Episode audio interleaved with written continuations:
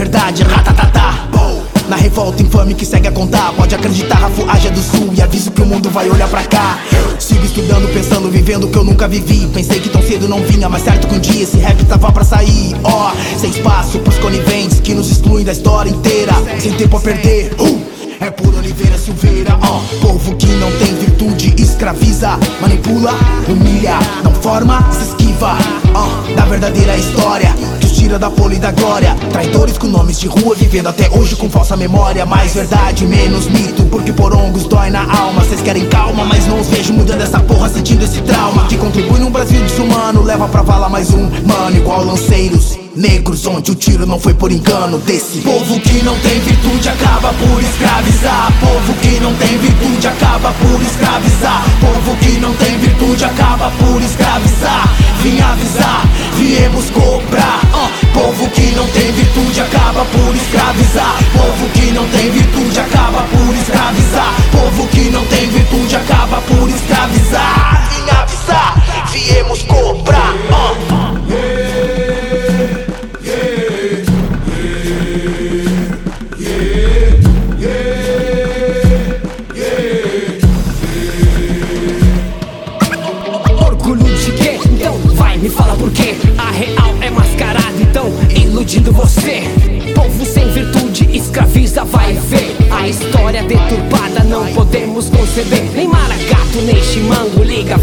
Brasileiro. Antes de mais nada, heróis do sul foram lanceiros, batalhando por nosso lugar, iludidos pela tirania. Senhores da guerra mancharam a terra com sangue e covardia. As marcas da alma que insistem latejar, sem sarar, fantasiar, estereotipar, nem me desculpar. Toda injustiça viemos reivindicar, mostrar a verdade sem maquiar, nem glamorizar. Se liga, rapá! E, e, e, quem representa no livro não tá. É um traje, a imagem, isso agora tem que mudar. Heróis de graça não estão na praça, nós viemos destacar. Res, respeito é pra quem tem e não iremos nos calar. Ha. Povo que não tem virtude acaba por escravizar. Povo que não tem virtude acaba por escravizar. Povo que não tem virtude acaba por escravizar. Vim avisar, viemos cobrar.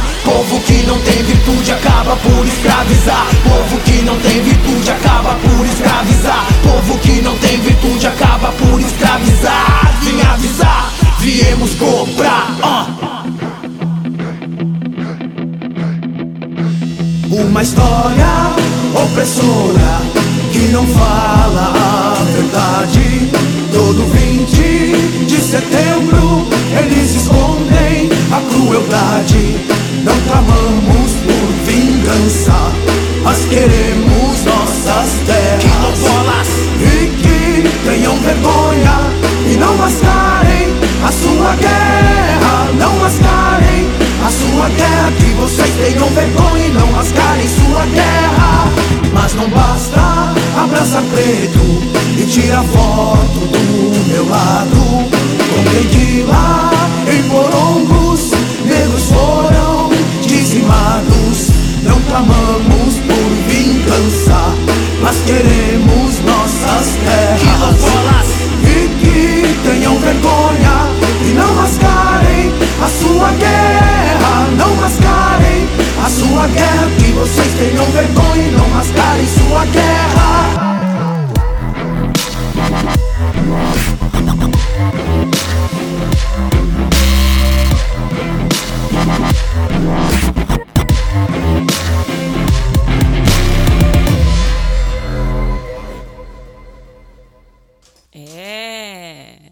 Tô, ao ar já, tô no ar.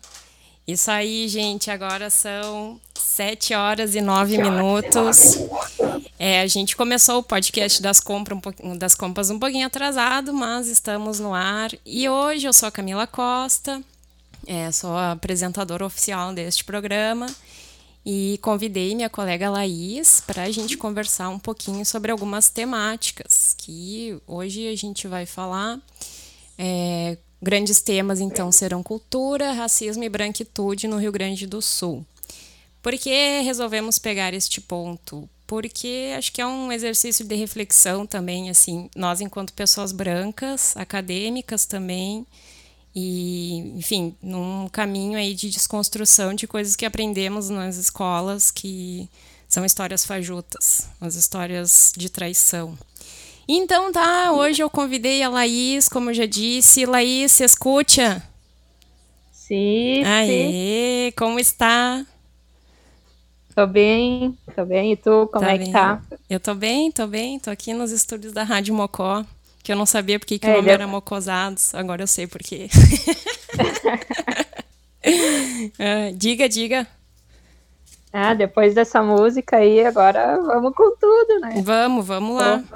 Então, meu, vou fazer uma breve apresentação. Ah, depois a gente pode falar por que, a gente escolheu esse som, né, para tocar. Mas vou fazer uma breve apresentação, então, da sua pessoa. E aí depois tu começa aí me contando mais coisas. Eu me sinto assim muito em evento acadêmico lendo o currículo das pessoas, né? Então vamos lá. Ah, Laís... não, não, não. A Laís é natural de São Luís Gonzaga, aqui do noroeste do estado do Rio Grande do Sul. É, fez um técnico em agropecuária e é, e na verdade até entendível por quê, né? Porque essa região aí do, da soja e tal. Estudou ciências, né? Depois fez um curso de enfermagem. É, fez graduação em Ciências Sociais na Universidade Federal da Fronteira Sul, no campus Chapecó. Segundo ela mesma, é uma aspirante à filosofia.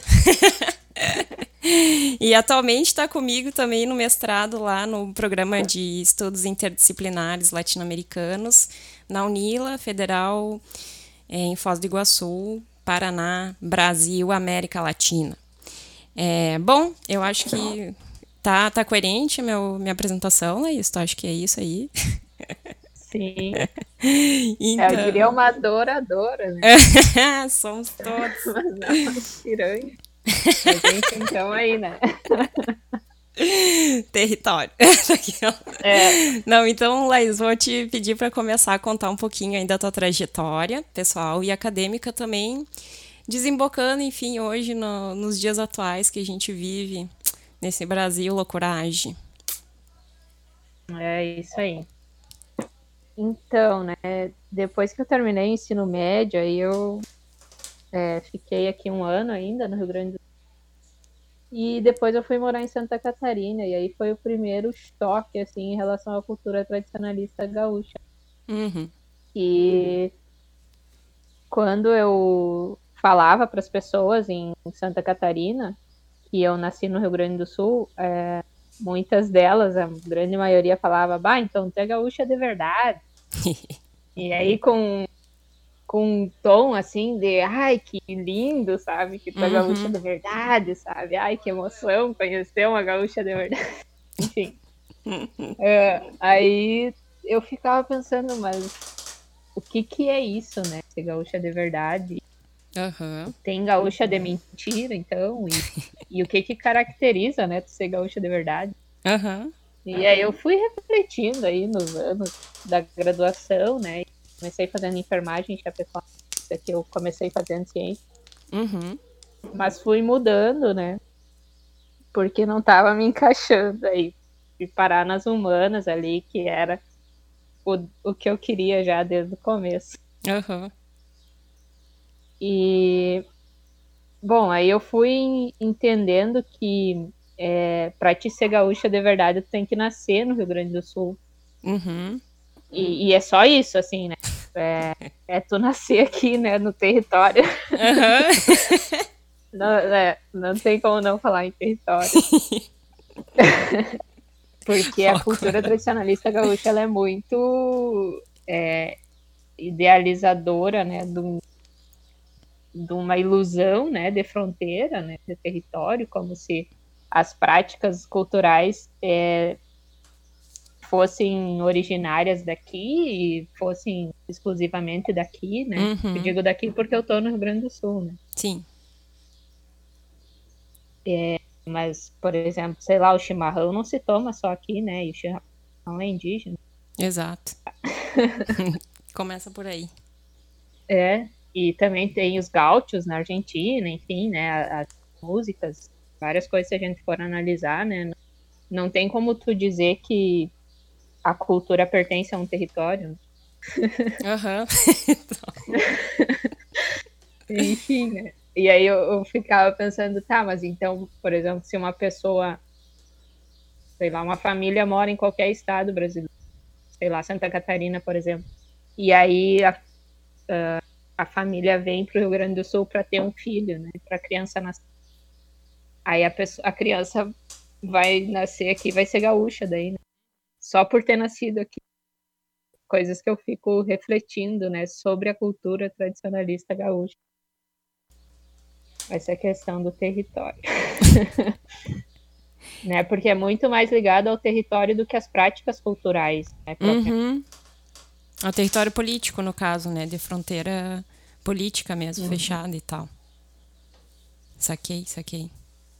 É bom, e daí como culminou lá no, no mestrado, Laís? Se tu quiser começar por essa linha, se a gente for falar um pouco Acho que a gente podia, na verdade, sim. começar falando da escolha do, do som, então, de repente. Ah, sim, sim. Uhum. Porque escolhemos o Massacre dos Porongos, né? Dado o fato de que é um.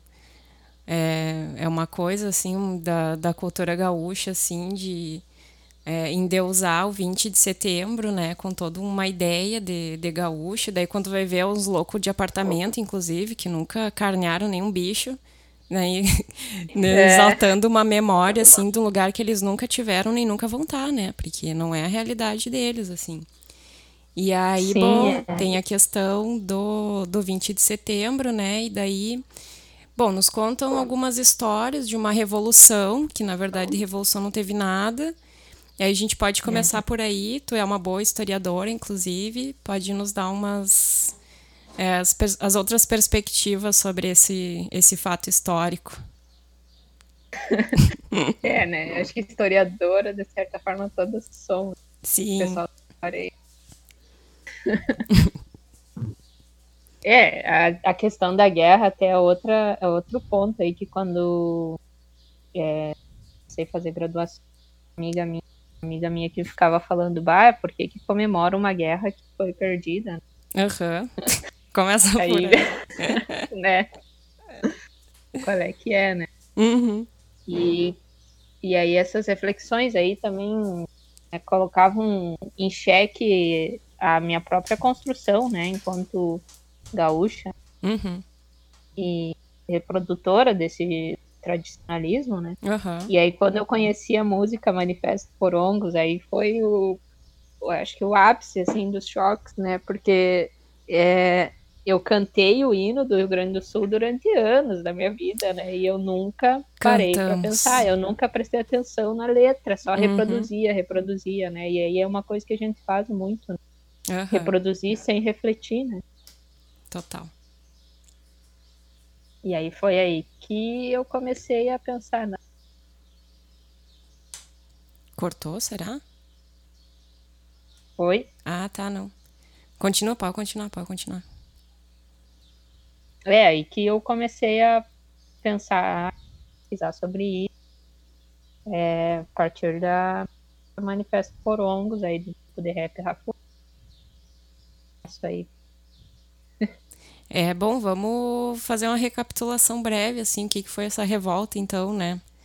Até onde a gente conhece, é, foram pequenos liberais do século XIX, assim, revoltadinhos, que também não lutavam nada e resolveram se rebelar. Sim, né? Eles eram uns cagão, né? assim, é. porque eles preferiam mais se esconder do que fazer batalha, né? Uhum. Em campo aberto, assim. Uhum. Acho que teve uma batalha só em campo aberto, e tanto é que poucos é, generais morreram. Ali, todos sobreviveram depois do fim da guerra. Uhum. Entende, né, que, ué, ai, a maior guerra, daí tem toda essa questão, a maior guerra que teve ali no período social, porque teve várias outras revoltas, né? Uhum. Só que as outras revoltas que aconteceram no Brasil teve muito mais morte. Uhum. É muito discrepante o número de, de mortes, até porque o Império é, não ele não guerreou da mesma forma com os farroupilhas é, e com os balaios, por exemplo. Uhum. É, ele, ele massacrou, né? Balaiada, e aí na revolta farroupilha, que eu chamo de revolta, porque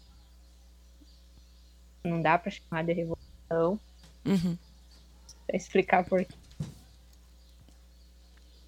Laís? É, e aí eu. Sim, É que tá Sim, cortando um escuta. pouquinho. Se tu puder falar um pouco mais perto do micro, talvez. melhorou. Sim, sim. A internet aqui também, né? É, tá Às meio vezes dá uma caótico. É, esse contexto aí. É, mas é isso que tu falou, né? Foi uma revolta de elite, seiros. E aí eles prometeram para as pessoas escravizadas, né? Que eram majoritariamente negras, Uhum. indígenas, a maioria. E prometeram a liberdade, né? Uhum. Só que assim, ó, é um detalhe importante em relação a isso é que é, os escravizados e as escravizadas dos estancieiros farroupilhas, né, que eram a favor da guerra, porque tinham estancieiros que eram contra, Uhum. é, nem os escravizados deles não foram para a guerra. Foi para a guerra eram os escravizados dos imperiais, sabe? Uhum. É, então, em nenhum momento eles foram abolicionistas. Uhum. Quando ele eles proclamaram a república, eles manteram a escravização com o argumento de que ah, eles não podiam fazer isso com os escravizados, deixar eles tela, sem dados do centro escravo. Tá É cortando ainda. bizarro. Tá cortando? Não, não tá, não tá, não. Só eu que tô. Tô ouvindo mal. Mas, mas dale, dale. Segue aí, segue aí. Não, eu falei pra caramba, né? Daí, tipo, cortou tudo, já pensou? Não, não, tá rolando, é. tá rolando, tá rolando. é possível, né? É, e aí ah, essa revolta ela foi sendo emblematizada, assim, é, foi sendo utilizada como um referencial no Brasil e foi Uhum. tendo intelectuais que escreveram sobre, endossando é, que eles eram que Uhum. eles estavam lutando por uma república igualitária, é, por liberdade e por humanidade. Isso foi em contextos pontuais na história, né? Foi Uhum. na república ali, na década de 80 ali, que os republicanos estavam querendo, lutando transformar o império numa república. E aí eles pegaram referências ali para dizer o quanto era importante uma república. E aí uma das referências foi a revolta farroupilha, né? Ah, Por claro. ter se tornado uma república. E é bizarro isso, né? Porque eles argumentavam que é, tinham intelectuais ali que diziam que a revolta farroupilha foi separatista. Foi separatista. Porque... Não, que ela nunca foi. Ela Ah. não foi.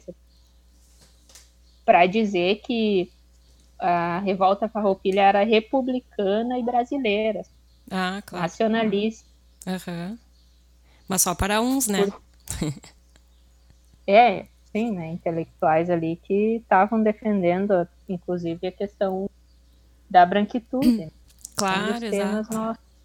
Sim, os, os valores universais, eu fico pensando assim, né, de até vindos também numa ideia de Revolução Francesa lá de fraternidade, humanidade, igualdade, não me lembro quais que eram, mas são valores, É, na verdade, não- brancos, né, de, de humanidade, assim, não são valores humanos de verdade, Uhum. né, mais ou menos É, nessa né, lógica. Igualdade, liberdade, fraternidade, ou Hum. Isso. humanidade para quem, né? Exato. Quem que é colocado como humano dentro dessa categoria de humanidade, né? E aí, quando a gente Uhum, olha na história, a gente vê que é um grupo seleto, né? E aí, bom, isso é um pano para manga, inclusive, para a gente fazer um link com a questão de que a gente pode tratar um pouco mais agora, assim, que é a questão da branquitude, né? Dentro desse contexto Rio Grande do Sul, principalmente, né? Que é um estado bastante racista, a gente sabe. É, conhece casos, é enfim, mais né? Fascista do... E né, tem uma ideia de superioridade em relação ao resto do país que é muito absurda, né? Né, o próprio movimento separatista também configura um pouco essa lógica, mas é, pensando a questão da branquitude, assim, é, das pessoas que vieram para o Estado depois, os imigrantes italianos e alemães e tal, né? Porque daqui a pouco vai vir um branco e vai dizer assim, ah, mas eles não tinham nada, trabalharam na terra. Bom, mas ganharam terra, né? O que não é, aconteceu com a grande maioria das pessoas que aqui já estavam, né? e que de fato estavam trabalhando na Terra também.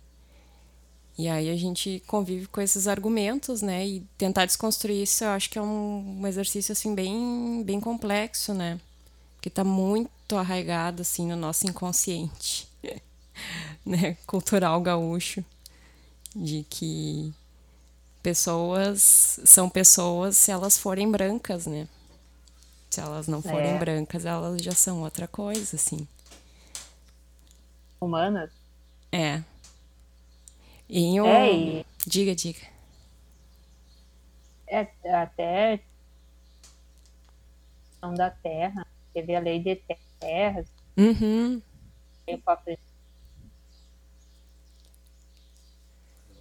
Cortou? Acho que cortou, Laís. Cortou? É. Tá. Fala mais é, perto é, aí do lei, micro. Isso. A lei de terras. Uhum. E aí, ah, só podia ter terra quem comprasse. Uhum. E aí isso já foi uma forma de segregação ali. A pessoa escravizada não recebia salário, né? Exato. Pra comprar terra. E aí quando é, o governo fomenta né, vinda de imigrantes, uhum. uh, eles dão terra os imigrantes, dão nenhum subsídio, não dão terra, não dão é, possibilidade de escolarização, uhum. é, sobrevivência mesmo, de sobrevivência para a população que foi é, que era ex-escravizada. Uhum. Sim, tem a questão também de ter disso também ser parte de um projeto político, né, de branqueamento da população, uma vez que a gente sabe que, né, a maioria da população brasileira é, não era branca, né, Aí se quis fazer todo esse esforço, né, enfim, para branquear o Brasil. É, né? Não, e até hoje, assim, Sim. Essa, esse projeto político da população brasileira. O Brasil é um país é, branco e civilizado. Uhum. De valores e aí brancos. até é tá, tá vinculado com a questão da identidade nacional. Uhum. Entendo cidade não. O que, que tu ia falar da Terra, que eu não vi?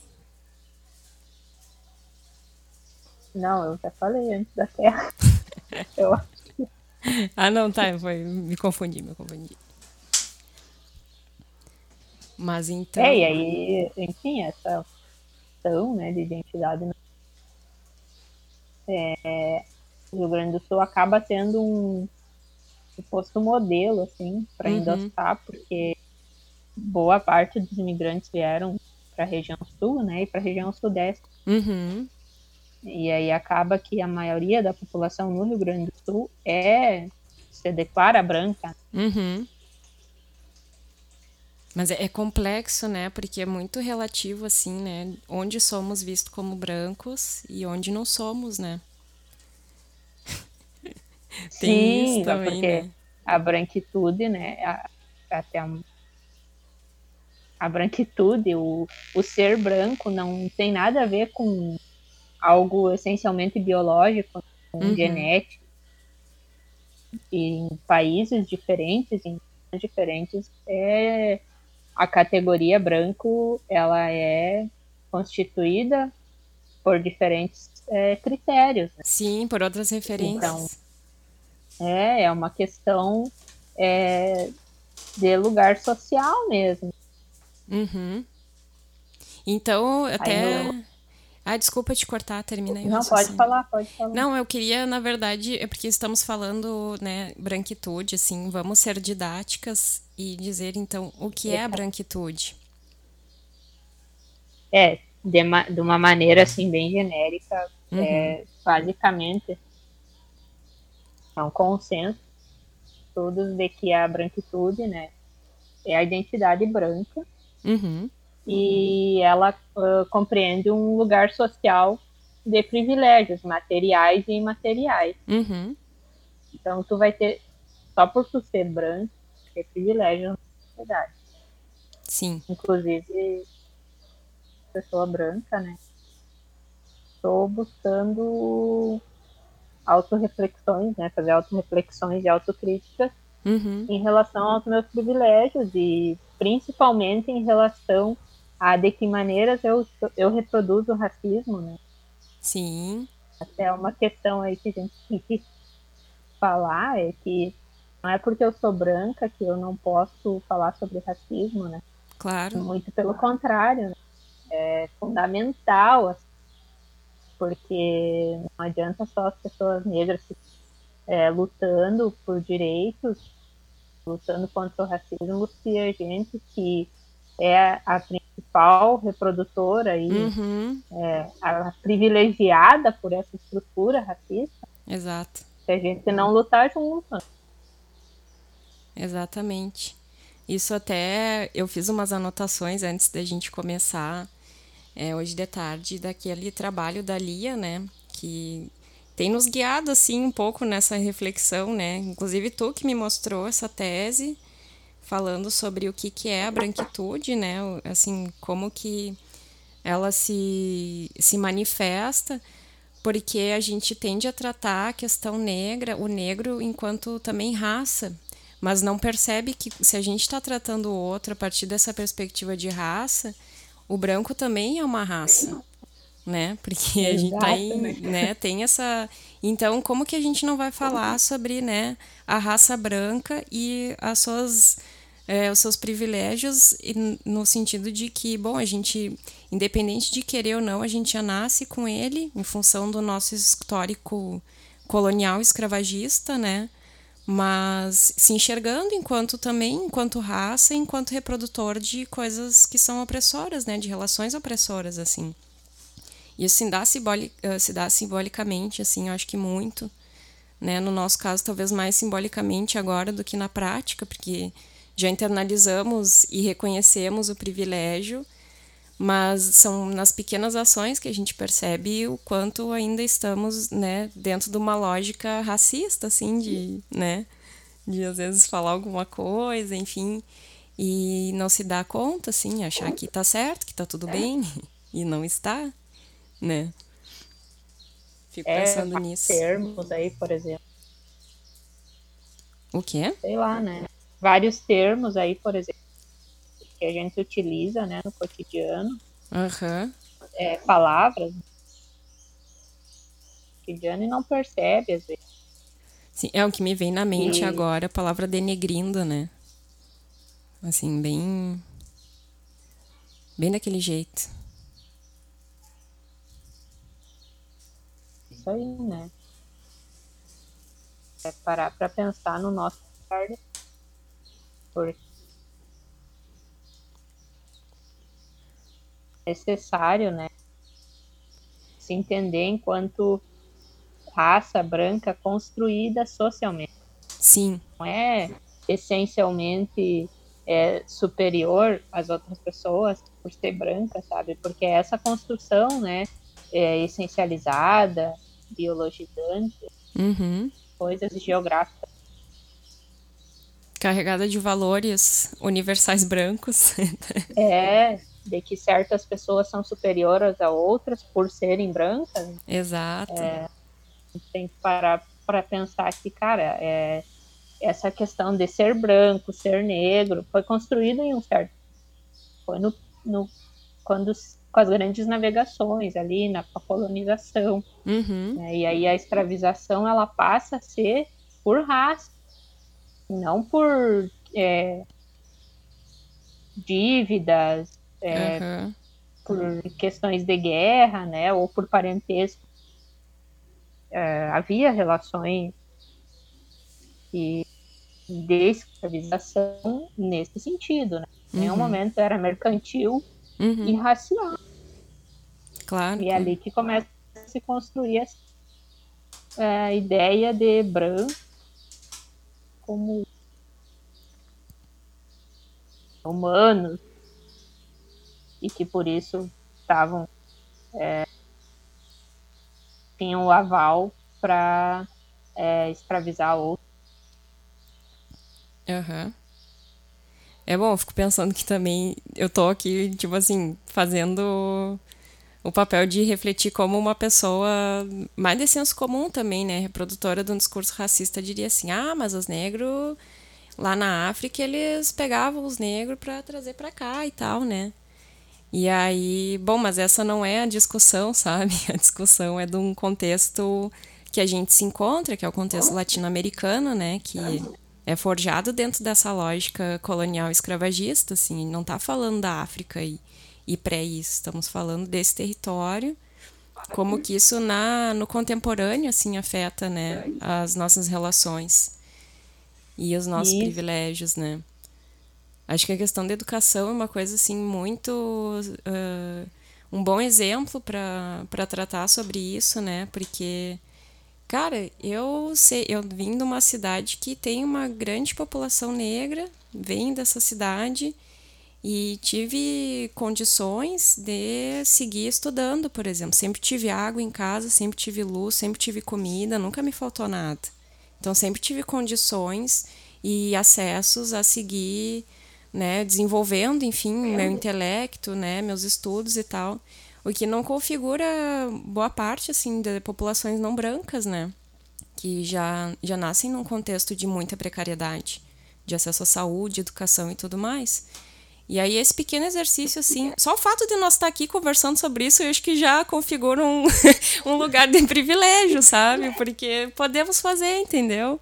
Estamos aqui é. com consciência disso, mas com disposição para tratar também sobre esse privilégio, né?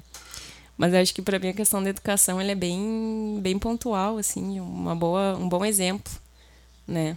Total, né? E a gente tem uma lei, né?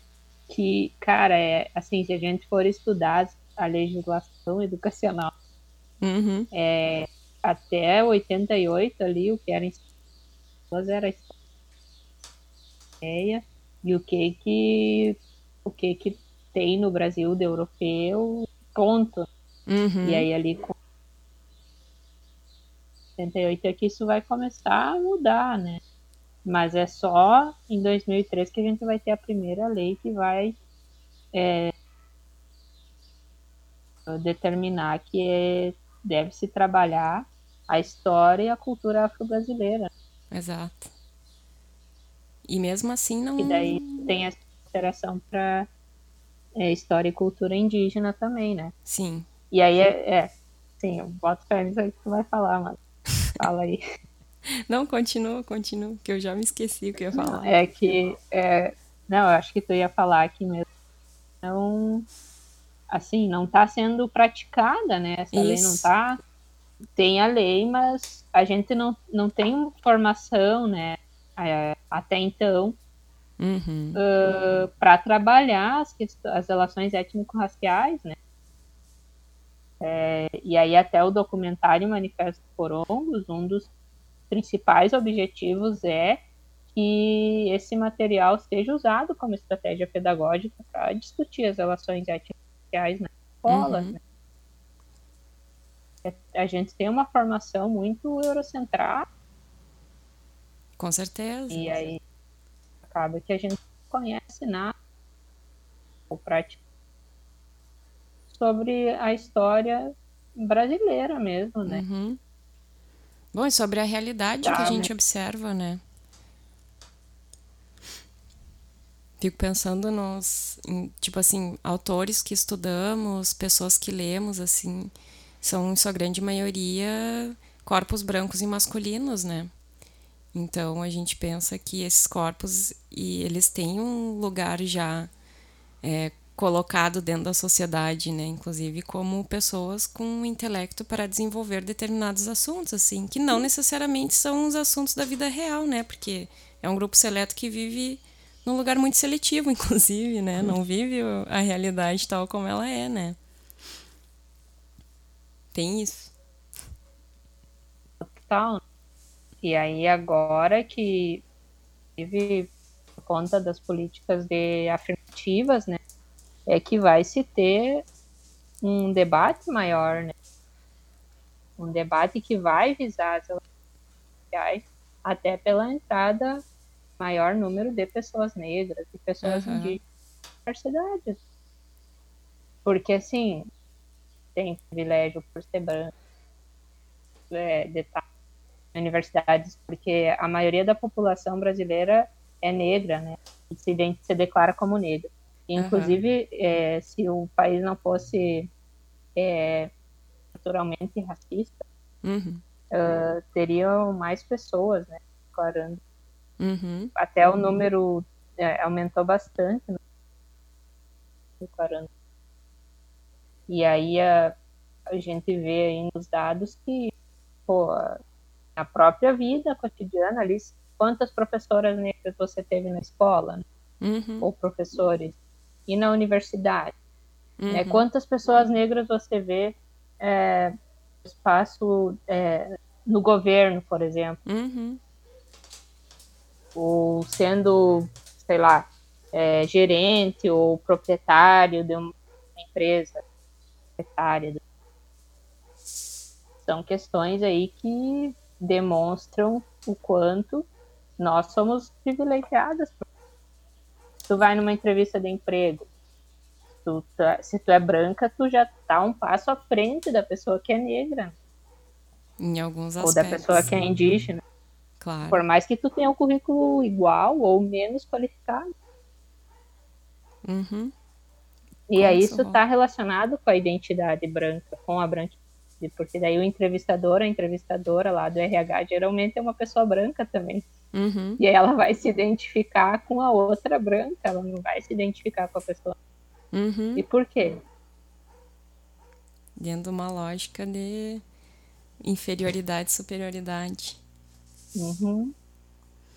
Então, fico pensando enquanto tu fala assim na porque andei lendo há pouco tempo a Lélia Gonzalez, né? Não sei se tu já leu.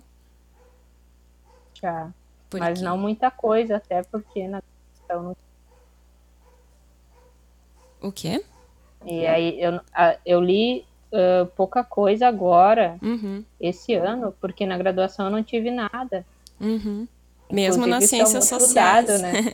é, é, a gente, pô, a gente não tem autoras, autores brasileiros, né? E principalmente não tem autoras, autores negros. Sim, e indígenas também, né? Dentro desse contexto. Isso. Uhum. Mas a Lélia... O Ailton, Ué, o Ailton, Krenak eu conheci esse ano, cara. Tipo, pois é. Como assim, né? Sim, cara. Ah, tem muita gente aí, né, que a gente sem saber excluiu de, de possibilidade de aprendizado porque não são pessoas consideradas pessoas com intelecto, né, com coisas a dizer, assim, para falar um, um português bem brasileiro mesmo. A, a Lélia, por exemplo, eu achei bem legal. Eu li dois artigos dela. Um primeiro, que é o mais famoso, eu acho, que é aquele que chama Racismo e Sexismo na Cultura Brasileira. Que esse é uma pedrada, assim, e a louca fala com uma elegância, sabe? É muito doido, assim. E fala coisa pesada. E o outro que chama categoria de conceito de amefricanidade, como uma nova uh, forma de denominar o continente uh, América Latina, né, a partir de uma ideia de amefricanidade, assim, porque tem raízes culturais negras muito fortes. Isso vai desde a linguagem até o som, a, a vestimenta, né? Enfim, várias coisas que a gente uh, usa e conhece e fala, mas nega a origem, né? E essa origem ela é negra, né? E aí... Esse conceito é muito bom. É muito bom porque ele é abrangente, assim, ele é para realmente a gente pensar numa nova forma de denominar esse espaço do mundo que chamaram de América Latina. E ela vai chamar de Améfrica Ladina. que tá mais coerente com o real, sabe? Do que. Porque, bom, né, ninguém fala latim aqui né, para início de história. Sim, né? Já morreu, assim. América, bom, Américo era um louco europeu lá. E não era daqui É. também, assim. Esse continente, ele é outra coisa. Ele é forjado a partir de coisas muito específicas e ele é muito característico, assim. Nós não somos Europa, nós não somos Estados Unidos, né? Nós somos muito melhores. Ah, né? Bom, mas é que é, a miscigenação tem essa coisa maravilhosa, cara, de, de convergir, assim, as coisas. Né? Sim, né? É, e, e, tu falando sobre essa questão da América Latina, Uhum. o, o José Carlos Mariátegui, é, Uhum. texto dele esses dias. E foi bem massa, assim, porque eu tava refletindo sobre essa questão de ah, por que, que a gente reivindica tanto ser latino-americana? Uhum. Se latina, latim é uma língua, a gente não fala, né? Uhum. A gente fala línguas que derivaram do latim, Uhum. é, oficialmente. E aí o Mariátegui vai falar que nós não somos latino-americanos, porque Errado É, não tá. É, e aí ele explica por quê. Porque com Roma, com o Império, e, e aí demonstra uma relação é, de dominação, Uhum. e aí ah, a gente não tá afim de se sujeitar, né? A uma relação de dominação com a Europa. Quer dizer, Não estamos, mas estamos. é, né? Estamos né? É muito louco pensar isso. Eu vou fazer um pause aqui que a gente botou no Google América e uma das denominações diz que ah, uma da são duas, né? Mas uma diz que é lugar de negócio altamente lucrativo. Ah, que tal? Que não deixa de ser verdade também, né? sim. Muito europeu lucrou com, esse, com essa loucuragem toda. Muita gente lucra, inclusive. Tem outra coisa que a Lélia fala também que eu acho massa, que é a questão da linguagem, né? Dizendo que não falamos português, então a gente fala pretuguês. Tem- Né? Adoro. Temos mais, mais coisas, muito mais afinidades com é, uma linguagem que não é branca, né? Essa é a verdade, assim, e, e tudo bem reconhecer isso, não vai cair o braço de ninguém reconhecer, sabe? Inclusive vai deixar a gente mais forte, né? Reconhecendo Claro. e seguindo, né? Enfim, é, com essa consciência de que existe existem privilégios, existe um país racista, porque isso é outra coisa, né? O Brasil vive a tal da democracia racial, né? Eu nem sei, cara, comecei a ouvir isso há uns anos atrás, assim, e fiquei assim, o que que isso significa? e por que que é tão proferida, né? Por que que segue sendo, assim, completamente dito que, inclusive por governantes, né, que o país vive uma democracia racial, né? O dito príncipe lá, É. né? É, até por fazer ciências sociais eu li, né? Conta aí, conta aí. O Gilberto Freire, né? Uhum. E aí, engraçado que das últimas aulas que eu tive do mestrado, a gente conversou sobre isso. E aí, nos livros é, em português, no Brasil, o Gilberto Freire não usou o termo democracia racial. Uhum. Mas em publicações dele é, em inglês, ele usou esse termo. Aham. E aí, cara, daí eu comecei a pensar, bom, ele não usa é, é, esse termo no Brasil, Hum. mas acaba é, construindo uma narrativa de que nós vivemos harmonicamente, Aham. que nós somos um país miscigenado, não sei o quê, né? Aham. Mas enfim, né? Daí vamos falar sobre a solidão negra, então, né? Um país Uhum. E, e aí, só que para estrangeiro, né, ele escreve falando que o país é uma democracia racial. Então, ele estava querendo representar que um, o Brasil era um país harmônico, que a escravização uhum. aqui foi mais amena. Cara, como que a escravização é vai ser amena? Né? Não, é, é, isso é sacanagem, né? É, enfim, é, é, você nunca não, não analisar a situação. Né? É, não é à toa que era um branco que tava falando, né, cara? É. Sabe? Vai, foda, tia. Sim, sim. E aí era no período ali do Getúlio Vargas, né? Uhum. É, dessa construção do nacionalismo ali nesse, nesse contexto ali, né? É, eu não lembro exatamente quando, que, que ano que foi que o Freire publicou a primeira vez a obra é, Casa Grande Senzala. Acho que é nos anos 70. Não, não, foi ali nos anos 30. Foi nos anos 30, uia. É. E aí era bem nesse momento ali de construção do nacionalismo, uhum. do Vargas. E aí tava o, aqui no Brasil estava forte a questão do nacionalismo, na Itália estava o fascismo, na Alemanha o nazismo, uhum. e o nacionalismo brasileiro, ele flertava com o nazismo e o fascismo, tanto é que uhum. o Brasil quase é, foi pro lado ali dos nazifascistas durante a Segunda Guerra Mundial, né? Uhum. Que histórico belo, hein? Que... que currículo, é, Brasil. Né? Cruzes. Sim, né? E, aí? e o Getúlio Vargas, ali no governo do Getúlio Vargas, sei, agora eu não lembro o número, mas uh, que falava que imigrantes da Europa, do Japão, da China podiam vir para cá, uhum. mas de qualquer país podia vir, menos da África, uhum. é, continente africano, né? Uhum. Uh, eu falando dos continentes ali, países, misturando tudo, né? Agora, dale, dale, dale. Eu não sou professora de geografia, fica tranquilo. ah, tu não te apresentou, então, né?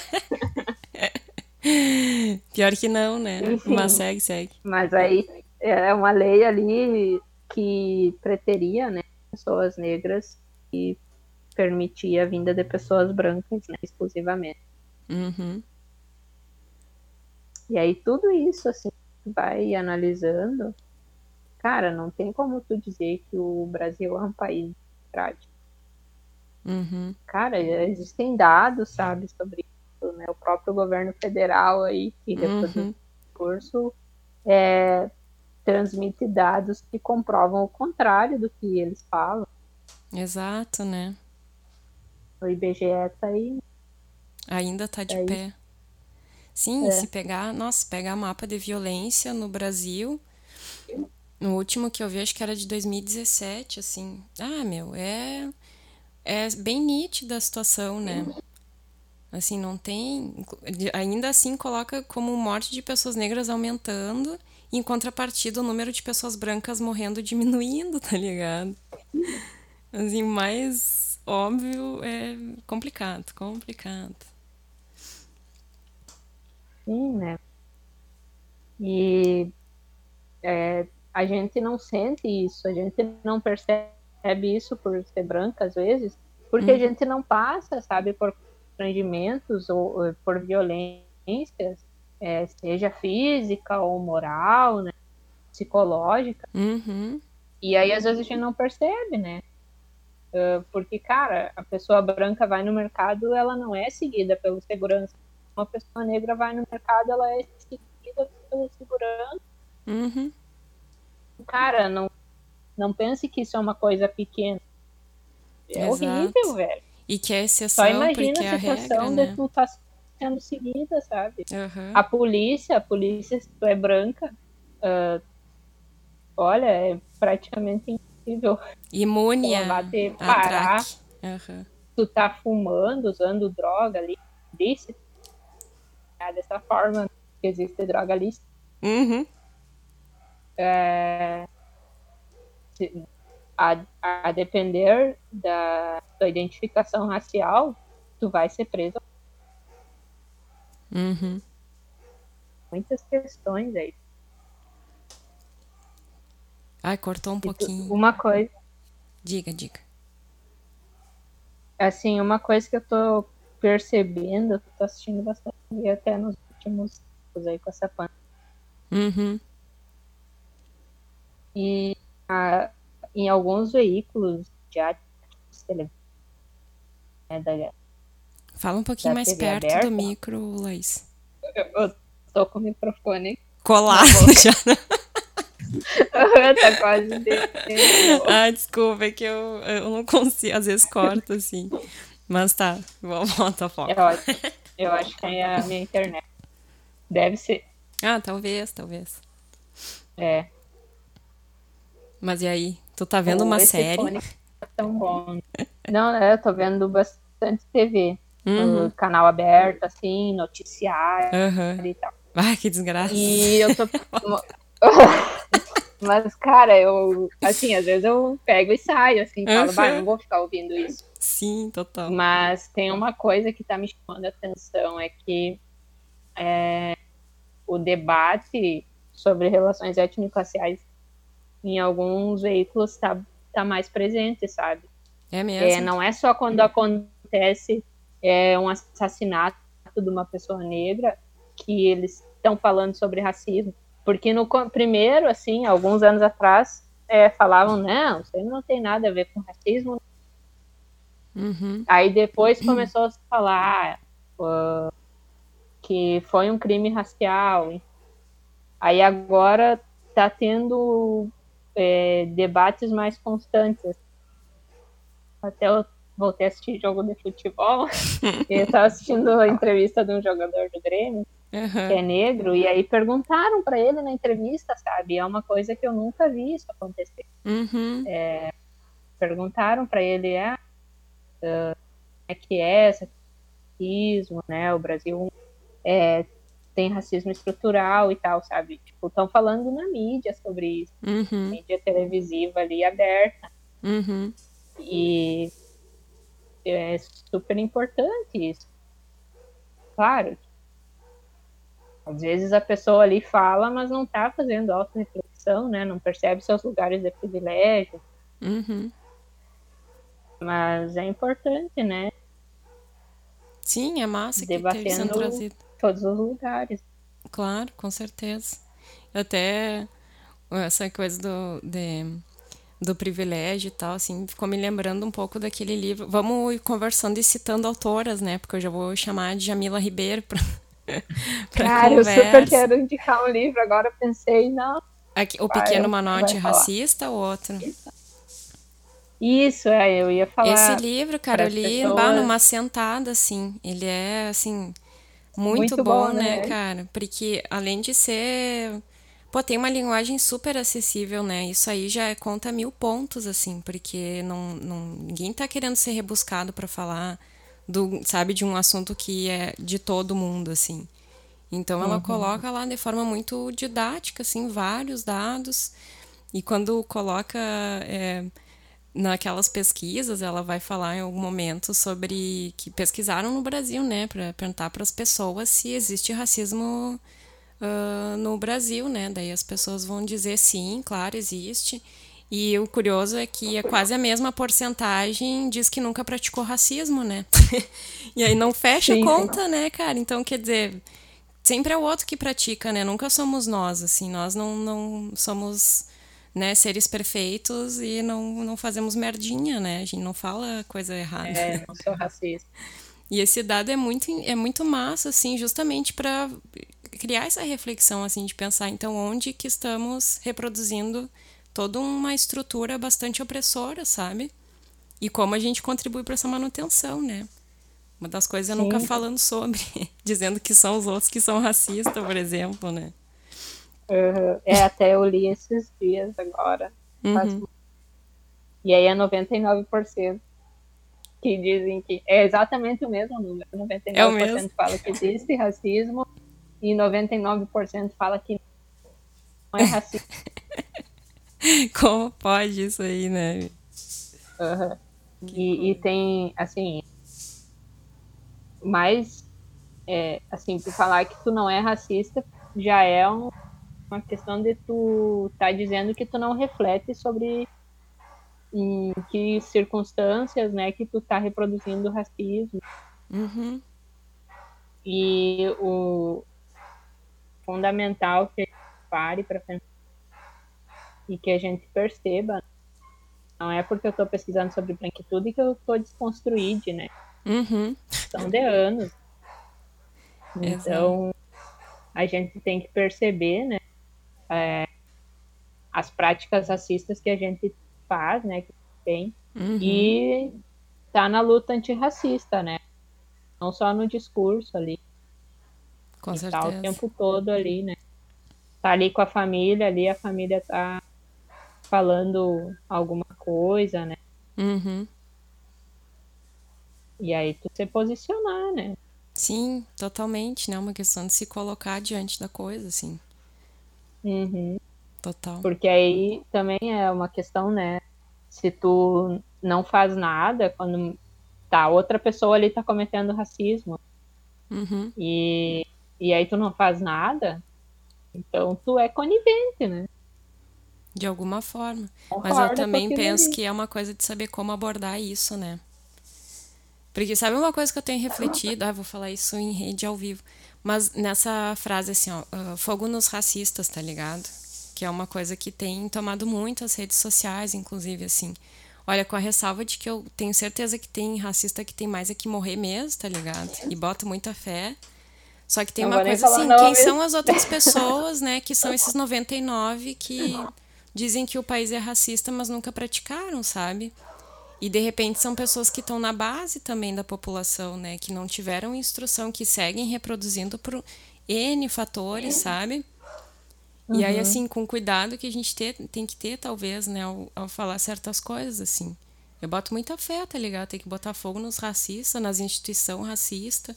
Tem mesmo, mas tem gente que é racista, cara, e daqui a pouco é uma pessoa que vai botar por terra, assim, sabe? Esse. E aí a gente fica pensando, assim, de que forma abordar isso, de que forma tratar sobre isso também. E eu fico pensando, na verdade, assim, porque eu não sou didática pra lidar com as pessoas, sabe? No geral. Eu fico, pô, daqui a pouco eu tô mais afastando uma pessoa do que criando um aliado, tá ligado? Pra conversar sobre a coisa. Sabe? Tu entendeu o que eu quis dizer? Sim, sim. Pode crer. Tô pensando aqui, porque a gente mesmo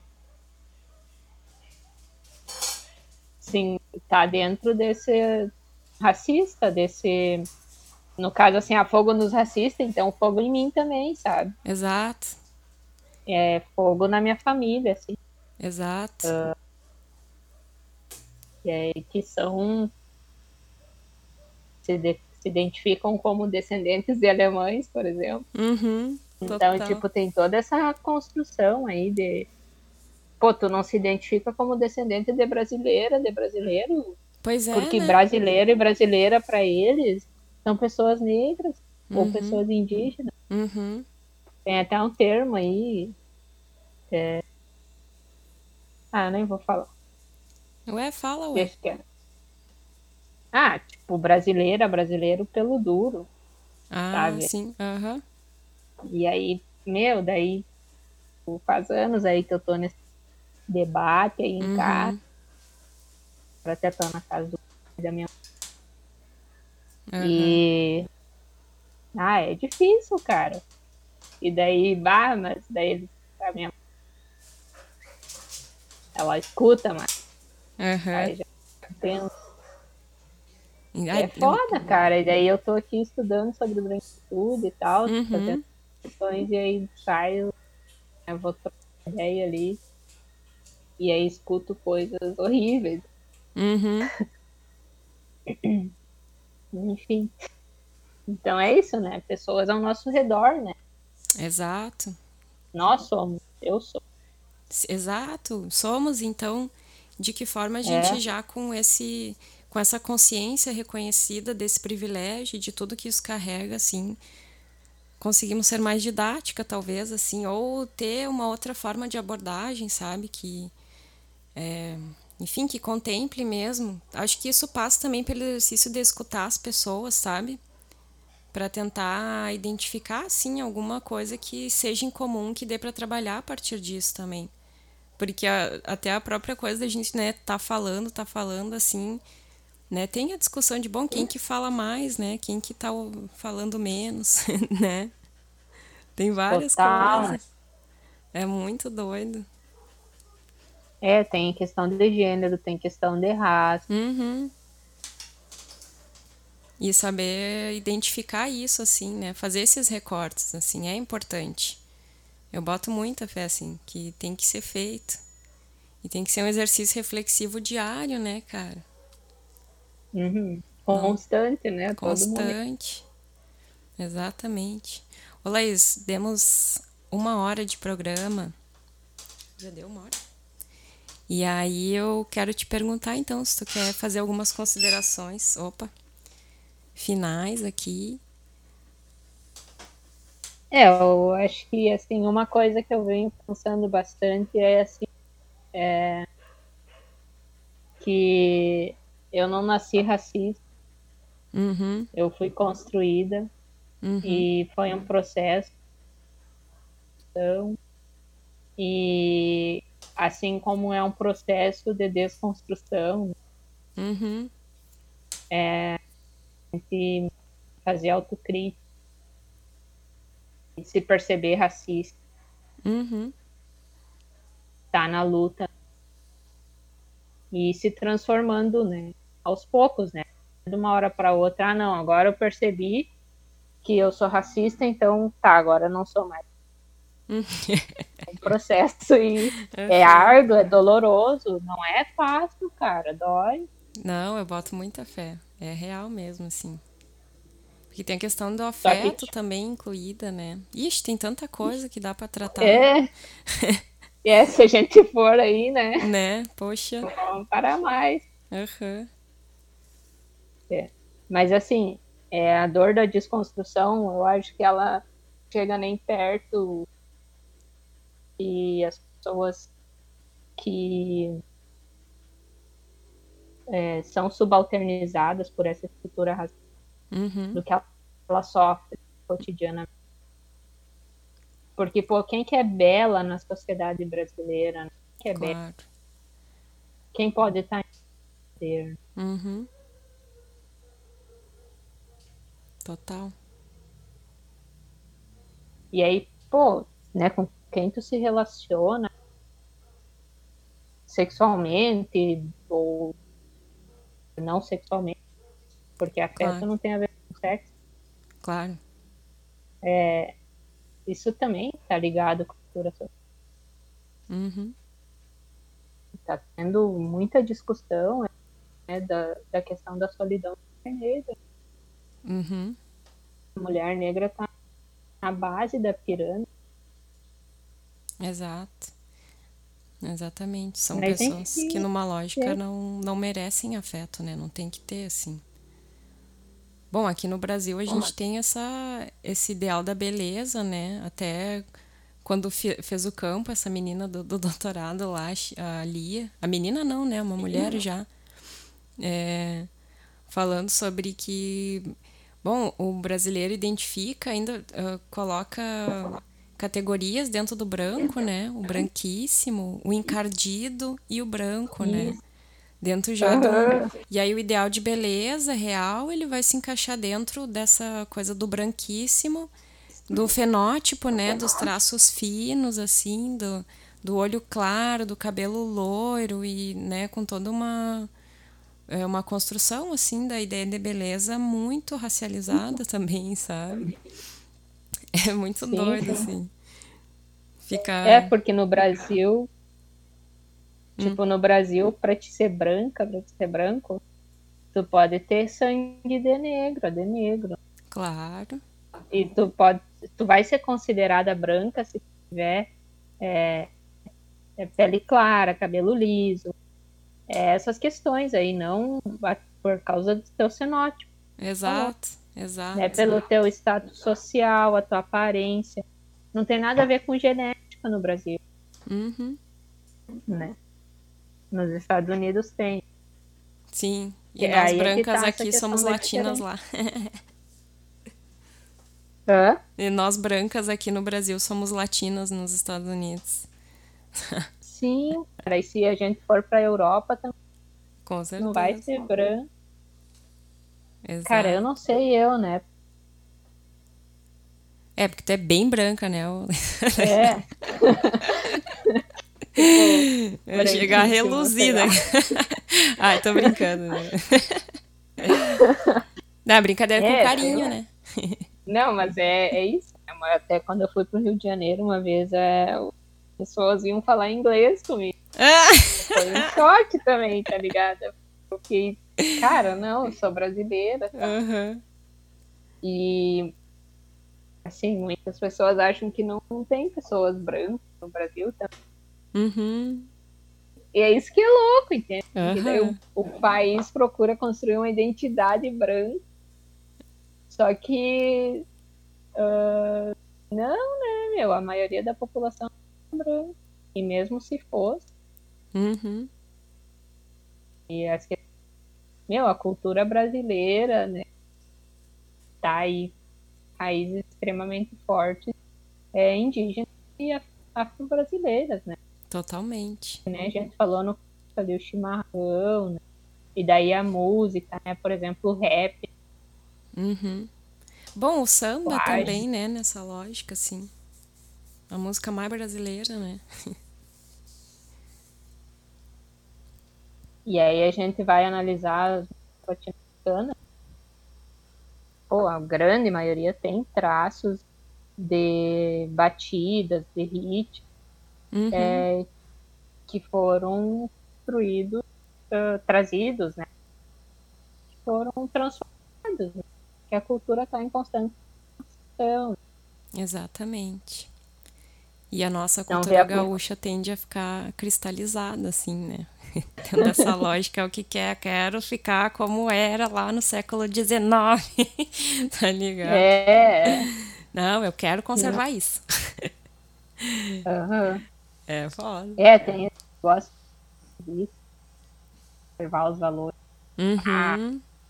Totalmente. Mas, ô Laís, é, desculpe lhe cortar, É. assim, mas quero te agradecer muito por ter participado aqui do programa, para trocar mais umas ideias, porque já temos mais uma hora, de- mais de uma hora no, de programa, né? Daí tem que começar a finalizar aqui o rolê. Mas, Sim, assim, sim. nosso próximo encontro vai ser num bar, viu? Depois da vacina. Pô, era isso que eu Lá em falar, Foz, né? cara. Não, bah, tem que ser, né? Tá louco? A gente se despediu assim, vão ter que se encontrar no bar de novo. É. Sim, é. mais discussões fica para uma conversa de bar. Exato, exatamente. Mas que massa, cara. Bah, te agradeço mesmo, assim, por ter pilhado de trocar essas ideias. Se tu tiver alguma consideração, referência, beijos que queira mandar. Ah, não, eu também quero te agradecer, né? Porque Obrigada. grata por estar fazendo, é, disponibilizando aí esse espaço, por todos os debates que tá rolando, né?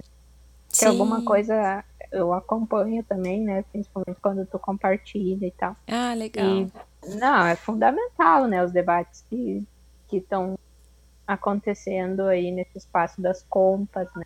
Uhum.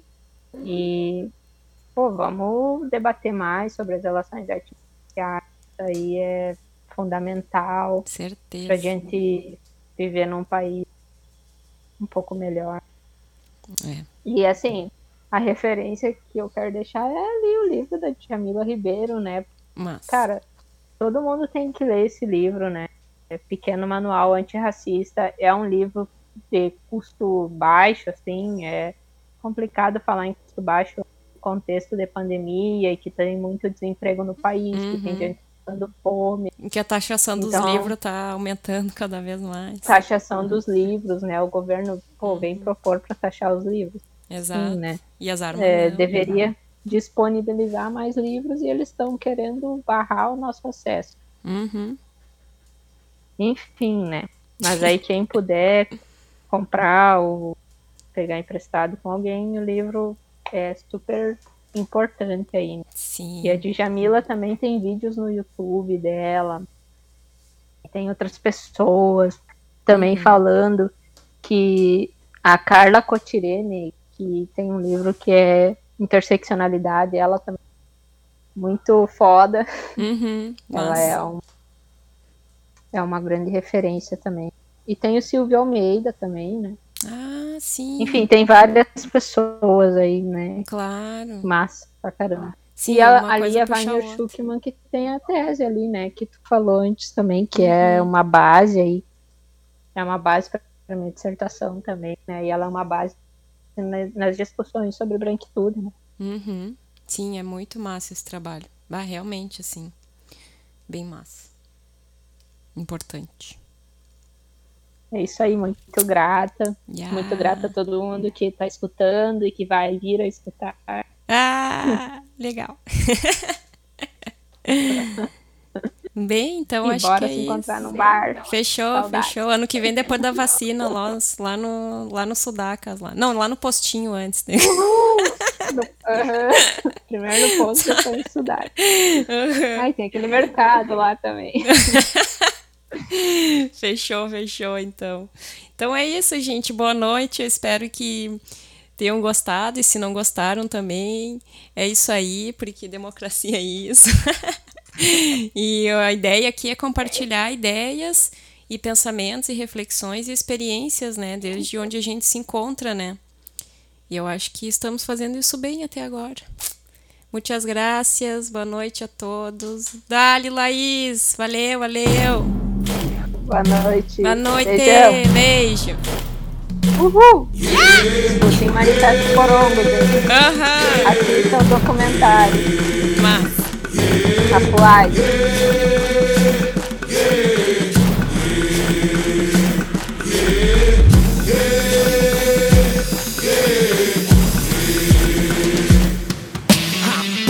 Não tem virtude acaba por escravizar. Povo que não tem virtude acaba por escravizar. Povo que não tem virtude acaba por escravizar. Vim avisar, viemos cobrar. Ó, povo que não tem virtude